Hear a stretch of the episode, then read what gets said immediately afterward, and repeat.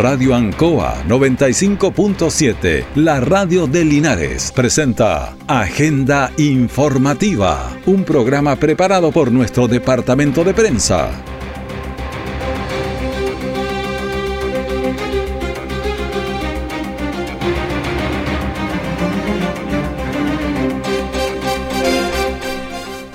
Muy buenos días, bienvenidos a Agenda Informativa aquí en la Radio Ancoa, edición de este día lunes 20 de noviembre de 2023. Vamos de inmediato a las informaciones de las últimas horas preparadas por nuestro departamento de prensa. Titulares para esta edición. La PDI fiscaliza el Linares de 61 extranjeros por ley de migraciones. En la primera semana de diciembre, el Hogar de Cristo realizará la colecta anual para superar la pobreza. La PDI Linares detiene en flagrancia a dos sujetos por robo y receptación. El detalle de estas y otras informaciones ya viene. Nunca es tarde. Espacio para compartir opiniones de temas que a usted le interesan. Salud educación, seguridad, medio ambiente, servicio de avisajes, lunes a viernes de 15 a 17 horas. Conéctate con Vale Cáceres en el 95.7 Radio Ancoa o por internet www.radioancoa.cl. Puedes participar enviando tus mensajes o audios al WhatsApp más 569 6192 6838 porque nunca es tarde. Siempre en el lugar donde se produce la noticia están los equipos de prensa para que usted se informe primero. Agenda informativa. Detectives de la Brigada de Investigadora de Robos, la Viro de que Linares, en coordinación con el Ministerio Público, pusieron a dos detenidos o a los detenidos a disposición del tribunal. Esto fue la jornada de ayer porque detectives de la Viro Linares, mientras realizaban diligencias en el sector céntrico de la ciudad, detuvieron a dos personas quienes, eh, de acuerdo a los trabajos de inteligencia, análisis criminales y entrevistas a testigos, fueron identificados como autores de diversos robos en las últimas 24 horas en la comuna de Linares. En esta instancia, se eh, encontraron especies sustraídas en los ilícitos cometidos. Por lo anterior se dio cuenta del procedimiento realizado a la Fiscalía de Flagrancia del Maule, puesto que ambos detenidos mantienen antecedentes policiales y causas judiciales en la región metropolitana. Escuchemos a Domingo Muñoz, jefe de la Viro Linares, quien dijo. En el marco de distintas estrategias adoptadas por la PDI respecto a los fenómenos criminales que ocurren en el sector céntrico de esta ciudad, el día de ayer logrado la detención de dos integrantes de una banda criminal por los delitos de receptación reiterados, amenaza y desacato flagrante y la recuperación de especies producto de tres delitos ocurridos en las últimas 24 horas en el sector céntrico de esta ciudad. La diligencia desarrollada fue preponderante la información eh, otorgada por la comunidad, toda vez que en ese minuto concurrieron a auxiliar a una víctima que fue víctima de un delito en el mismo centro de Linares, tras la cual se logró la detención de dos sujetos con bastantes antecedentes policiales y causas judiciales, uno de ellos con 94 causas en la región metropolitana y además una medida cautelar por delito de robo con intimidación decretada por el juzgado de Linares. Por lo tanto, fue detenido también por delito de desacato. Junto a otro sujeto que también registra diversos antecedentes policiales y eh, causas judiciales, quienes fueron puestos a disposición del juzgado de garantía respectivo para la audiencia de control de detención y eh, además las especies recuperadas eh, respecto de tres delitos que ocurrieron en el último día, como señalé, fueron entregadas a sus propietarios. Bueno, de esta eh, forma, los dos detenidos, 29 y 31 años, la cantidad de detenciones que tenéis siguen libres es una pregunta que uno no, logra responder. Pasaron a disposición del juzgado de garantía de Linares por su respectivo control de legalidad de la detención, mientras que las especies recuperadas serán devueltas a sus propietarios. De acuerdo con el rol de fiscalización de extranjeros en situación irregular en el país y de acuerdo a las atribuciones que otorga la ley de extranjería, detectives de la DEMIG Linares, con apoyo de la Brigada Investigadora del Crimen y también de Delitos Sexuales de la comuna, realizaron un control en el sector rural norponiente de Linares, logrando identificar a través de de un trabajo de formalización y también de focalización y georreferenciación a 61 extranjeros. En ese sentido, los oficiales policiales de la brigada especializada denunciaron a las autoridades a 20 migrantes sin ningún tipo de identificación nacional, declarando haber ingresado al país en forma clandestina. El subprefecto Carlos Fuentes, jefe de la de Linares, nos explica encontramos fiscalizando a un grupo de extranjeros que ingresaron en forma clandestina al país. Son eh, extranjeros que se dedican a los trabajos de temporada. En este momento estamos fiscalizando aproximadamente 60 que están en forma irregular, son trámites migratorios realmente regulares acá en el país. son eh, fiscalizaciones que vamos a replicar en otras comunas de la provincia de Linares. Bueno, eh, teníamos entonces la declaración del subprefecto Carlos Fuentes. En ese sentido, los ciudadanos extranjeros fueron denunciados a la Dirección Regional del Maule del Servicio Nacional de Migraciones por infracción al artículo 32, número 3 de la Ley de Migraciones y Extranjería, quedando sujetos en control de firmas y también a la espera de la resolución de las autoridades administrativas. Los radiodifusores de Chile se reúnen en la región de Valparaíso los días 5, 6 y 7 de diciembre en la comuna de San Esteban, en su asamblea anual donde se debatirá sobre el presente y futuro de la industria radial. Patrocinan Gobierno Regional de Valparaíso, Ilustre Municipalidad de San Esteban, Ilustre Municipalidad de los Andes, Corporación Pro Aconcagua, Codelco Andina, Buses Ahumada e In Situ Family Vineyards. La radio, el medio más creíble de Chile. Celebremos en el Valle de la Concagua los 90 años de Archie y los 101 de la radiodifusión en Chile. Nuestra central de prensa está presentando Agenda Informativa en el 95.7 de Radio Ancoa. Bueno, ayer hubo elecciones en Argentina y están tan cerca de nosotros con un paso de Huenche que además nos comunica y esto hay mucho flujo Argentina-Chile, Chile-Argentina, de manera que tiene importancia directa para nosotros. Estamos ya en línea con Héctor Hernández, abogado panelista de Piedra Roseta y primero saludarlo, ¿qué tal? Buenos días. Hola Raúl, muy buenos días, saludo cordial a todos los oyentes de Radio Ancoa. Primera pregunta, ¿por qué ganó mi ley en Argentina? Buena pregunta. ¿eh? bueno, todos se preguntan lo mismo, pero la verdad que las respuestas son bastante más evidentes hoy en día. Eh, el hastio de la población argentina, de los argentinos de, a pie, digamos, con su sistema político y económico llegó a un límite. Eh, y fue necesario que llegara un outsider como fue Javier Milei, que en apenas dos años de, de campaña política y formación de un partido, La Libertad Avanza, capitalizara ese hastio, ese enojo, esa rabia que ya se ha expresado en otros momentos de la historia argentina. Esto no es tan novedoso respecto a candidatos outsider o que no sean peronistas, digamos que es el gran partido eh, que hegemónico en Argentina. Los que parecen fuera del sistema, digamos. Claro, en algún minuto lo fue Menem, pero también lo fue Macri, pero quizás es el único que se declara absolutamente liberal, y eso era distinto en Menem y Macri. Y eso hace muy distinto también lo que propuso, porque todo lo que propuso Milei en la campaña fue, es completamente disruptivo de lo que eh, los argentinos estaban acostumbrados.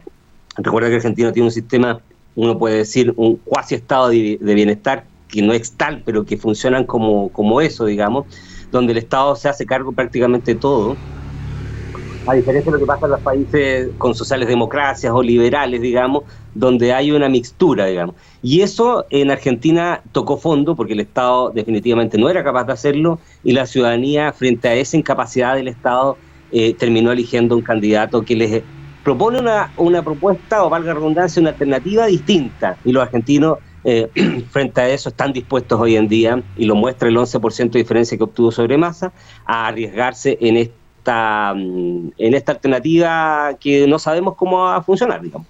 Oye, pero fue bastante más de lo esperado incluso, se esperaba un 5%, un 4%, para uno u otro lado, las encuestas daban a, a mi ley, pero fue el 11%, es harto. Mira, es tanto que eh, de las 24 provincias argentinas, 23 más la Ciudad Autónoma de Buenos Aires, eh, el kirchnerismo, peronismo solo ganó en tres. Y en Buenos Aires, que es el gran bastión del, del peronismo siempre, donde había ganado el gobernador Kichilov, eh, en la, ahora último, en la primera vuelta, eh, perdió Milei solo por un punto o un punto y medio. O sea, literalmente fue una... arrasaron, Milei arrasó. En esto incidió, sí, profundamente que morigerara su discurso y el apoyo fundamental del PRO, que es el partido del presidente, del expresidente Macri, y, también de la candidata de ese sector, que fue Patricia Bullrich, con quien se, eh, en un minuto de la campaña se llevó bastante mal. Mm. Pero primaron aquí, yo creo, los eh, las sensaciones medias, de, bueno, no así de patroteras, pero sí de responsabilidad cívica por parte de esa parte de la derecha que finalmente se explicó completa en la campaña con por ley y que incluso, mira, lo que acá denominamos nosotros los apoderados mesa, ya se llaman los fiscales, los completaron todos. En todas las mesas que tenían en Argentina estuvo un apoderado o un fiscal de, de ley y eso fue fundamentalmente gracias al apoyo de Macri. Bueno, nosotros hemos trabajado muchas veces aquí en la radio y uno empieza, empiezan las primeras señales, va subiendo, bajando, pero aquí la cosa fue un tanto distinta, incluso apareció un, comunicado reconociendo masa. ¿Cuáles fueron las primeras señales? Mira, las señales, las primeras señales, hay dos tipos de señales, política y económica. La política primera, déjame decirte que el discurso de, de que lo vi anoche, muy mesurado, muy cauto, pero también muy republicano, no olvidándose de sus propuestas, porque, a ver, yo creo que a diferencia de todos los candidatos o de los políticos en general, ¿ah? y esto sirve para cualquier parte del mundo, eh, Milei ganó diciendo absolutamente la verdad. Ahora, te guste esa verdad o no te guste es otra cosa, pero él dijo la verdad de lo que iba a hacer. ¿Qué dijo? Dolarizar, cerrar ministerios, vender ciertas empresas que eran que eran deficitarias. Incluso ya lo anunció en la mañana, ahora a las 6 de la mañana estaba en una entrevista telefónica y dijo, va, va a vender a Leonidas Argentina, va a vender algunos canales que son nacionales, va a vender algunas empresas que son deficitarias. Por lo tanto, desde ese punto de vista, mi ley recoge y mantiene lo que dijo durante la campaña. En eso no hay ninguna sorpresa. Y lo sorprendente sí es que el, mensaje fue bastante más moderado, más, más de estadista, digamos, dijo que él iba a cumplir sus compromisos económicos y eso de inmediato, mira lo que ocurrió en la bolsa en Estados Unidos, porque en Argentina hoy día es feriado, pero de inmediato hizo que subieran las acciones de las empresas argentinas en la bolsa de Estados Unidos. Y eso ya es una buena señal económica. Y del punto de vista político, eh, ya está claro que va a conformar una alianza con el PRO, es decir, con el partido del presidente Macri, y la pregunta es ver cómo va a reaccionar el, el, peronismo, kirchnerismo, que es la izquierda argentina probablemente tal, porque las señales que están dando este minuto son bastante confusas. Bueno, está interesante este puzzle como a estar, porque uno empieza a pensar, podrá cumplir con sus eh, propuestas, hay algunas bastante radicales, la dolarización, cerrar el Banco Central, entonces, ¿habrá agua en esa piscina? Mira, desde el punto de vista del apoyo parlamentario, eh, no tienen todos los votos para hacer las eh, medidas de inmediato. Él dijo que no iba a haber gradualidad, eso también es súper importante, o sea, van a haber cambios de shock. Eso, eso la gente lo tiene claro, lo dijo ayer. Pero me cuesta creer que en el Congreso no haya una negociación para que esto se morigere un poco, porque no tienen los votos necesariamente van, va a requerir los votos del PRO, que es el partido del presidente Macri, como lo dije, pero incluso con eso no le alcanza. Entonces yo creo que va a haber un proceso de negociación. Pero hay cosas que sí puede hacer desde el punto de vista administrativo, y eso lo va a hacer. Y con esos factores ya comienza a mover. Y él dijo en campaña, y por eso te planteé lo de la votación, que si el Congreso se oponía, él iba a llamar al pueblo. Y con el pueblo ya vimos que lo tiene mayoritariamente. Hmm. Bueno, está va a estar interesante, hay que estar observando. Y el cambio de, mando es rápido. ¿ah? Sí, eh, y ahí viene lo otro, ¿ah? porque aquí vienen las, señales de la izquierda, del kirchnerismo y del peronismo, que técnicamente no es una izquierda que es un partido tan particular, digamos, pero bueno, digamos que el kirchnerismo sí. eh, que son las señales del ministro Massa. El ministro Massa aparentemente habría presentado una licencia, lo que denominamos un permiso en Chile, y no estaría para hacer la entrega al mando el 10 de diciembre, en estos 19 días que faltan, que el presidente, que el presidente electo Macri le, perdón, Milei le dijo, háganse responsables durante este periodo, ustedes, y aquí viene un momento muy complicado para Massa, porque incluso se presentó una denuncia penal porque eh, la, información que tenemos es que eh, el, candidato Massa, siendo ministro, se había gastado el 2% del PIB argentino en esta campaña, en este periodo. Se fue es una enormidad de plata, es una enormidad de plata, pero brutal, grosera, y ya hay una denuncia penal por eso. Entonces, dicen, no solo se está yendo del ministerio y dejando botado el barco, porque incluso habría salido su segundo, Rubinstein, a pesar que ahora de la mañana dijo que no, pero además no, eh, no estaría siendo responsable de las medidas que eh, corresponde aplicar de aquí hasta la transición. Entonces, en Massa lo tiene muy complicado si es que efectivamente eh, presenta esa licencia porque todavía no se ha confirmado. Y te agrego otro dato, la, la vicepresidenta Kirchner se, se va hoy día a las 6 de la tarde a Roma y el presidente Fernández se va a la India. O sea, literalmente el país queda descabezado estos días y le dejan todo, el, digamos así, en, chileno le dejan el muerto a, a Milei y, la, y le adosan la responsabilidad desde ya cuando él todavía no es el presidente de funciones, es el presidente electo. Oye, hablando de muertos, ¿está muerto el kirchnerismo o peronismo ahí? ¿Por qué perdió masa? Uy, qué buena pregunta. No, yo diría que por lo menos el peronismo no está muerto en Argentina. El peronismo es un partido tan particular, tan sui generis como lo es Argentina, eh, y un partido que ha sabido revivir distintos momentos y que ha vivido eh, momentos con siendo mayoritariamente más de, derecha o de izquierda, en el sentido económico sobre todo, ha sido más pro mercado y en otros momentos más Estado, como ahora.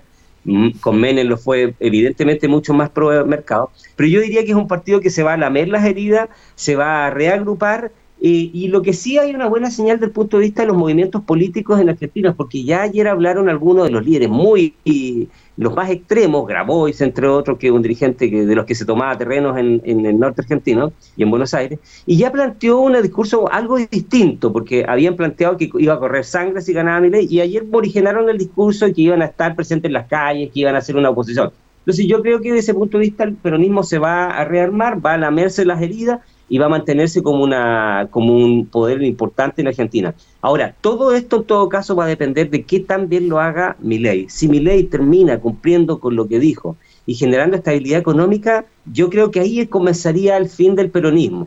Pero si no, y tiene grandes problemas para aplicar sus medidas, el peronismo sigue vivo porque eh, va a ser reaccionario. Es mucho más sencillo ser oposición que ser gobierno, tú lo sabes. Y respecto al kirchnerismo, yo diría que el kirchnerismo sí está bastante muerto, que es este sector del presidente Kirchner y Cristina Fernández que está lleno y cruzado de denuncias por eh, delitos de corrupción. La, recuerda que la presidenta fue condenada, incluso la vicepresidenta. Y la figura de Néstor Kirchner quedó muy a mal traer y la de ella particularmente. Entonces yo creo que el kirchnerismo sí, pero el peronismo sigue vivo. Pero yo pienso en un tema. A ver, puede que mi ley empiece a, a, vender empresas, a hacer alguna cosa, mejorar la economía del país, que no significa necesariamente a veces de la persona, porque el kirchnerismo podría volver diciendo, a ver, yo les voy a reponer los subsidios, les voy a reponer un montón de cosas y eso genera votos mucho. Por supuesto, a eso me refiero, porque si finalmente las medidas de shock, porque lo dijo Milei ayer, no va a haber gradualismo, dijo, aténganse, dijo, yo les advertí, no va a haber gradualismo, porque esta situación está tan compleja en este momento, está tan mm, podrido económicamente la economía argentina, que dijo que no hay otra alternativa que un, un ataque de shock, digamos. Entonces, evidentemente que ahí, si la ciudadanía comienza a ver que se le empiezan a acabar las prebendas, Recuerda que hay 19 millones de personas que viven de subsidios en Argentina. ¿Se van a acabar esas prebendas? Se van a acabar. Él, eh, dijo que eso iba a ser progresivo en el sentido de que a medida que se vayan creando puestos de trabajo, eso se iba a acabar. Pero lo que sí se iba a acabar de inmediato van a ser todos esos cargos políticos, esos típicos operadores políticos, eso dijo que se iba a acabar de inmediato y lo acaban de anunciar porque Mira, fíjate que IPF, Televisión Pública, Radio Nacional y Telam, que son medios públicos, en realidad eran medios eh, de gobierno, eran oficialistas. Entonces, en realidad, terminar con esos medios a, la población en general no le afecta, le afecta al peronismo, porque eran eminentemente medios peronistas, kirchneristas. Por lo tanto, ahí ese anuncio no es tan crítico para la ciudadanía. Si el presidente, si, si mi ley ahora anunciara que va a terminar con los subsidios, yo creo que eso sí incidiría pero ha dicho que eso va a ser gradual. A medida que creen puestos de trabajo, eso se va a ir terminando. Pero, pero lo otro, digamos, no. Ahora, tienes razón tú, que si la ciudadanía comienza a observar que se les empiezan a acabar las prebendas rápidamente, evidentemente el peronismo puede volver a resurgir. Bueno, eh, conversación bien interesante y, podemos seguir hablando de esto porque están tan cerca de nosotros de manera que estamos muy vinculados. Eh, a ver, ¿qué tenemos? ¿Cuántos vienen para acá los argentinos cuando la economía argentina está bien? No, no trae muchos dólares, pero al revés también pasa. Somos países muy hermanos desde ese punto de vista, generamos mucha sinergia. Recuerda que en algún momento en Argentina hubo casi 450.000 chilenos y en Chile argentinos unos 150.000.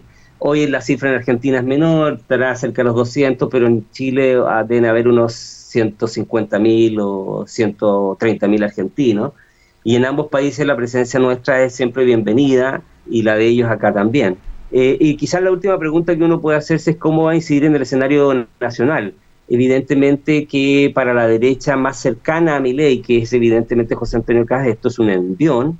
Eh, no sé si va a incidir en el proceso electoral ahora a fin de año, de la aprobación de la Constitución, pero sí yo creo que va a incidir mucho después en la campaña presidencial porque el más cercano a Milei es Kass, ¿ah? y desde ese punto de vista va a tener un aliado poderoso en Argentina. Héctor Hernández, eh, bueno, el, jueves me imagino que hay mucho más análisis de esto y otros temas en Piedra Roseta, aquí en la radio Ancoa. Así esperamos y siempre lo hacemos con mucho cariño, así que invitamos a todos a seguirnos ahí eh, por la señal de Radio Ancoa, eso a las 19 horas, de 19 a 20, 30 horas. Muchísimas gracias, que esté muy bien. Igualmente, saludo cordial a todos los oyentes de la radio. Buen día. Aún tenemos música chilenos. Programa dedicado al mundo agrícola en Radio Ancoa, de lunes a viernes desde las 12 horas. Reforzamos nuestra identidad.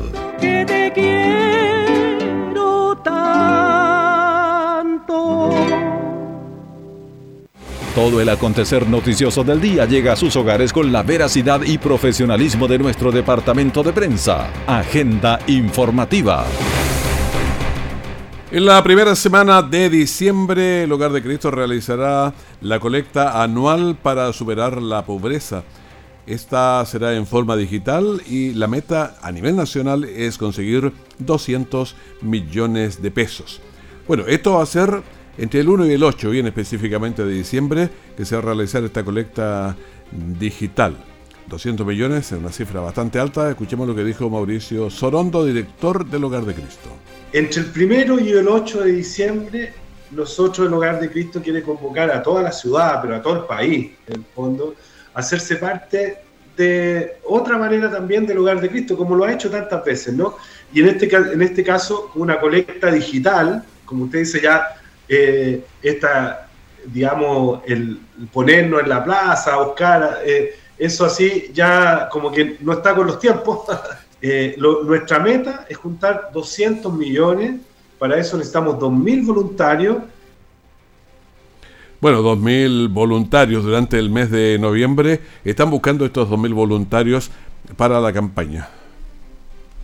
Y entonces, justamente, estamos en este, en este momento invitando a 2.000 personas en el país y esperamos que en Linares puedan haber muchos que nos puedan acompañar, a hacerse voluntario justamente, y voluntario significa, igual que antes, que uno salía a la calle con una alcancía, esta vez tiene una alcancía digital con la cual en el fondo puede invitar a sus, a sus personas conocidas, a sus compañeros de trabajo, a las personas que están en su entorno, a hacerse parte y a cooperar con el hogar de Cristo.